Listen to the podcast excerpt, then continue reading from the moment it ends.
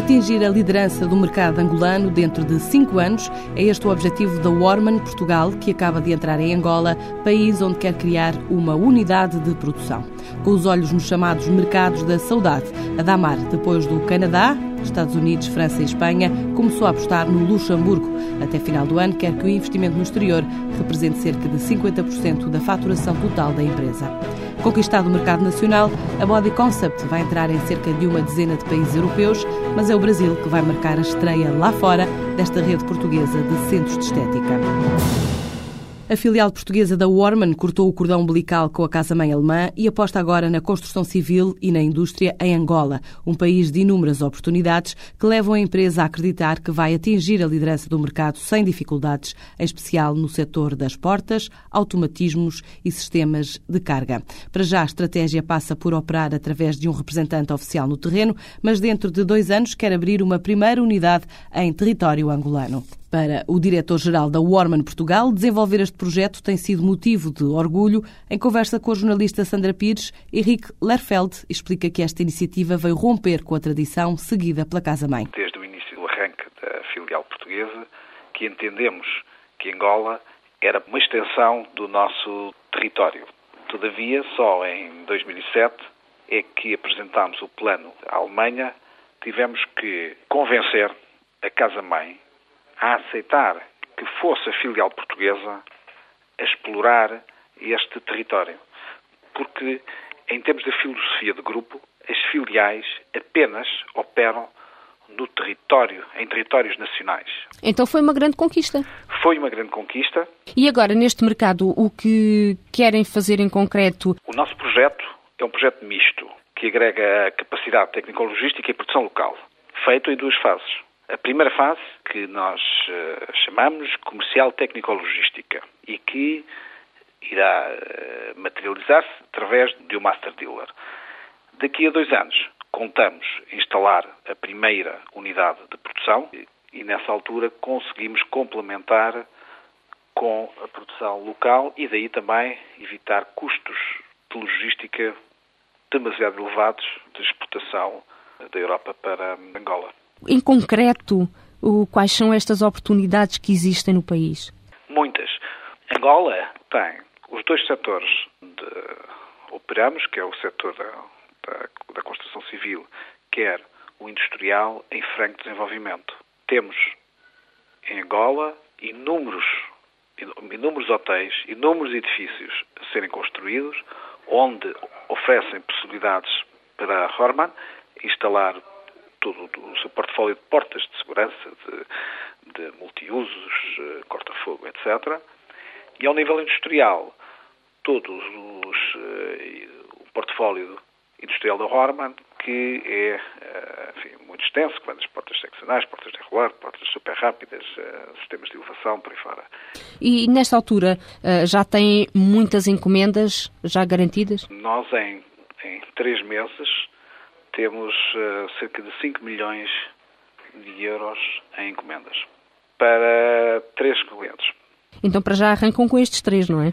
Para já temos, temos estes três clientes, em que inclusive estamos já em fase de assessoria técnica ao projeto. Todavia, o volume de, de propostas é muito, muito, muito interessante. Quais são os, os objetivos financeiros? Ao fim e ao cabo, onde é que pretendem chegar? Liderança. Liderança em, em praticamente todos os países do mundo, a Horman é normalmente uh, o player, o líder. Em Angola também o queremos ser. Contamos, contamos eh, daí estamos a entrar nesta fase ainda, ainda verde do mercado e contamos uh, daqui a cinco anos fazer o mesmo volume de, de vendas em, em Angola do que estamos a fazer, do que iremos fazer também no, daqui a cinco anos em Portugal. Dentro de cinco anos, a Warman Portugal espera atingir os 20 milhões de euros de volume de vendas. A filial do grupo alemão quer agora concentrar-se no projeto em Angola e não equaciona entrar noutro mercado. Com apenas quatro anos de existência, a portuguesa Body Concept tornou-se na maior rede de centros de estética e cabeleireiros no mercado português, com mais de 40 unidades espalhadas no país. A receptividade do negócio em Portugal acelerou a expansão lá fora, seguindo uma estratégia de franchising. Nesta altura, a Body Concept está a preparar a entrada em cerca de uma dezena de países europeus, mas a estreia internacional vai acontecer no Brasil. Em entrevista à jornalista Cláudia Henriques, o administrador da empresa, Alexandre Lourenço, fala dos planos de internacionalização do grupo, com destaque para o mercado brasileiro. Nós, no Brasil, eh, o nosso objetivo é, em três anos, eh, ter 100 unidades, o que, tendo em conta a dimensão do mercado, a própria procura existente, também tendo, em conta as condições climatéricas do, do próprio país, nos parece ter um, um objetivo não muito ambicioso. E porquê que escolheram o Brasil como primeiro destino? Nós escolhemos o Brasil como primeiro destino. Nós atualmente estamos a trabalhar em simultâneo nove mercados sendo que o Brasil está já numa fase mais, mais adiantada. Primeiro tem a ver efetivamente com a questão da, da língua, né? com a questão de ser mais fácil para nós fazer uma abordagem é mais direto com, esta, com a língua portuguesa. Depois, por outro lado, tem a ver com a própria dimensão do mercado, que é uma dimensão bastante atrativa para qualquer empresa nacional ou qualquer empresa de um país como o nosso, que só e apenas tem 10 milhões de, de habitantes. Também temos o facto de termos entre administradores e diretores da Body Concept alguns que já trabalharam no Brasil, como tal, conhecem o mercado. E, por fim, o próprio crescimento económico do, do, do próprio Brasil, que continua a estar, apesar deste atualmente não estar tão favorável, mas continua a ter um crescimento superior uh, ao que é normal. E então que outros mercados é que uh, quer também entrar a Body Concept? Bom, nós, a nível de mercados-alvo, e não quer dizer que, aparecendo algumas oportunidades nos países, não as estudemos, mas os mercados-alvos são o Brasil e a Europa. Dentro da Europa, os mercados que nós temos como preferenciais são os mercados do Benelux, Bélgica, Holanda e Luxemburgo, a República Checa, Polónia e Eslováquia no centro da Europa e Finlândia e Grécia. E, portanto, vão apostar nestes países sempre numa lógica de franchising? Sim, aliás, a nossa, a nossa rede sempre cresceu em franchising e é uma forma efetiva de levar os nossos serviços mais rapidamente uh, à generalidade do país. Nesses países eh, temos efetivamente como principal objetivo encontrar um master franchisador que nos representa. Uh, não obstante, e conforme cada, cada uma das situações, temos realmente a hipótese também de participar ou não diretamente nessa empresa. E todos estes projetos eh, podem arrancar ainda este ano? Eh, não, o nosso objetivo e este plano de expansão internacional é dois anos, sendo que a nossa ideia para este ano seria avançar com o Brasil e com, com quase países da, da, da Europa. Até porque isso vai implicar, de nossa parte, também um apoio inicial que, que convém ser o suficiente para garantir o sucesso também do, do projeto em cada um dos países. Uh, e com esta aposta internacional, quanto é que espera aumentar a faturação?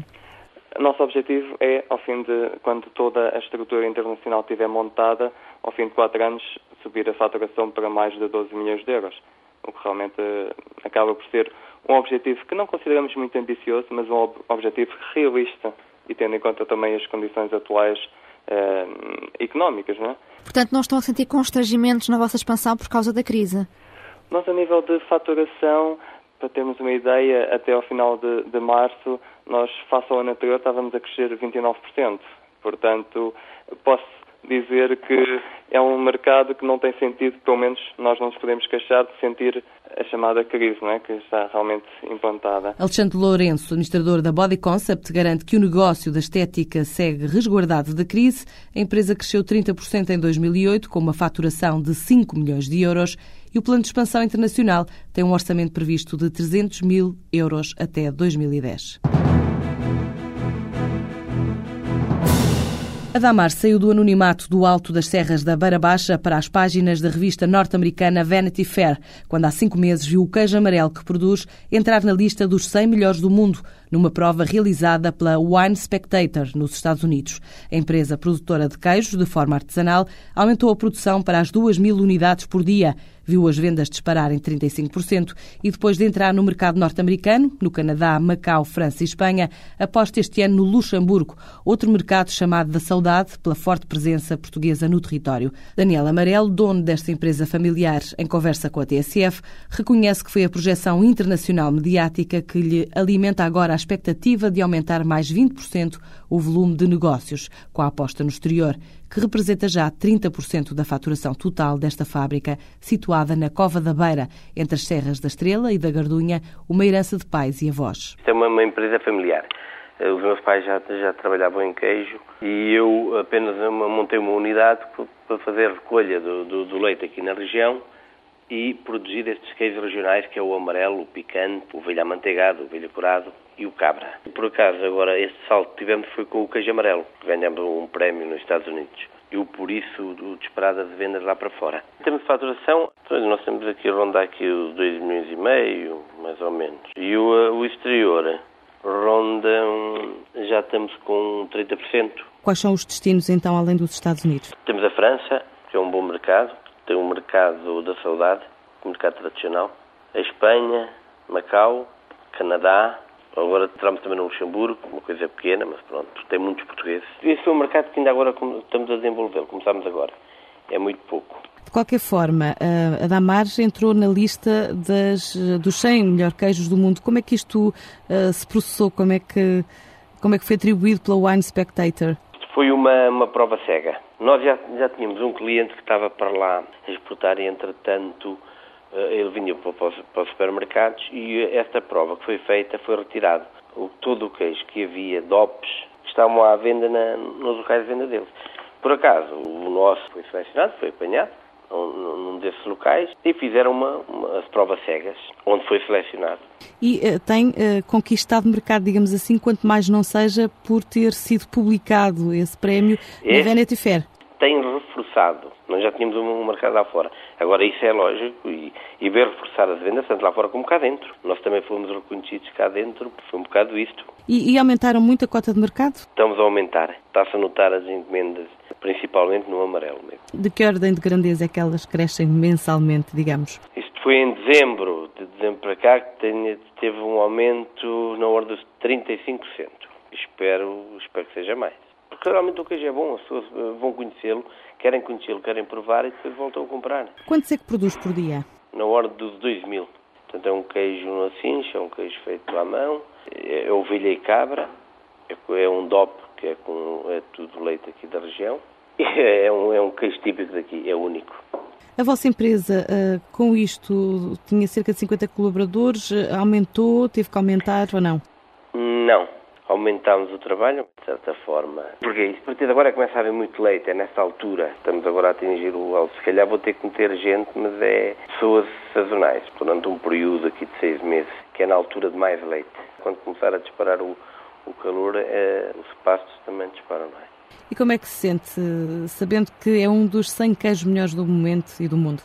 É um momento de glória, não é? É de vaidade, é muita coisa para já, somos portugueses e, e, segundo uma região um bocado esquecida, que é verdade, não é? Consegue pôr no mercado uma coisa boa. Para o ano, tem alguma meta de crescimento? Tenho. Quero ter, porque estou a pensar. Uh, nós agora nós fazemos também muitas exposições, muitas feiras. E estamos a começar a ir um bocado lá para fora, ainda agora vamos para uma feira de vinhos e queijos para Bordeus, e estamos a ir um bocado para o estrangeiro procurar um mercado, um outro mercado para podermos segurar, assegurar-nos. Não estamos só por preço que eu vendo para a grande superfície eh, no mercado nacional, que é quem me sustenta e é quem me tem ajudado muito ao longo destes anos. Mas também não podemos estar só apegados a, às grandes superfícies, temos que procurar novos mercados. E até final do ano? Uh, temos várias. Para o final deste mês em Zamora, temos também Barcelona, temos em Milão também em dezembro vamos estar na Feira de Milão, há várias. Em termos de faturação, prevê uh, algum aumento ainda este ano em relação ao próximo ano? Estou na esperança que sim, que haja um aumento já em 2009.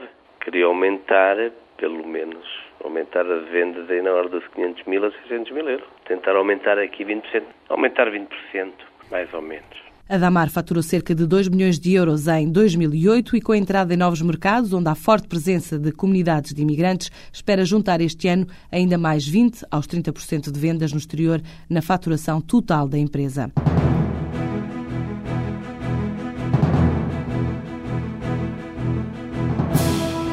Nesta altura, a Damar marca presença em feiras internacionais como Bordeus e tem em agenda até final do ano idas a Barcelona e Milão para mostrar o queijo amarelo que entrou na lista dos 100 melhores do mundo.